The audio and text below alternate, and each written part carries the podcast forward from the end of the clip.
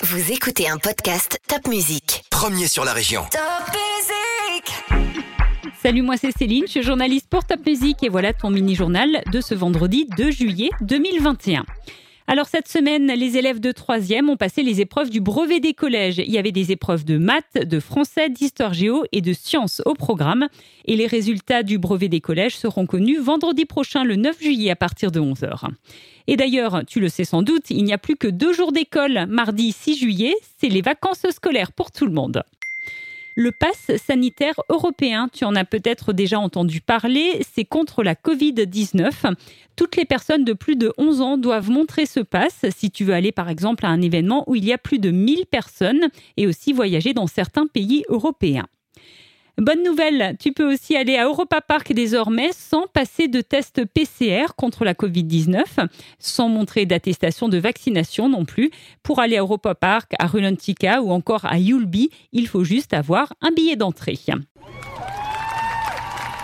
Tu habites peut-être à Schildikheim. Eh bien, sais-tu que ta ville est labellisée ville étoilée? Alors, qu'est-ce que ça veut dire? Tout simplement que Schildikheim fait des grands efforts contre ce qu'on appelle la pollution lumineuse. Des lampadaires sont notamment éteints la nuit. Le mercredi dernier, c'était le coup d'envoi des soldes d'été. Si tu as besoin d'acheter, euh, par exemple, un nouveau maillot de bain ou des affaires scolaires déjà, les soldes vont durer jusqu'au 27 juillet.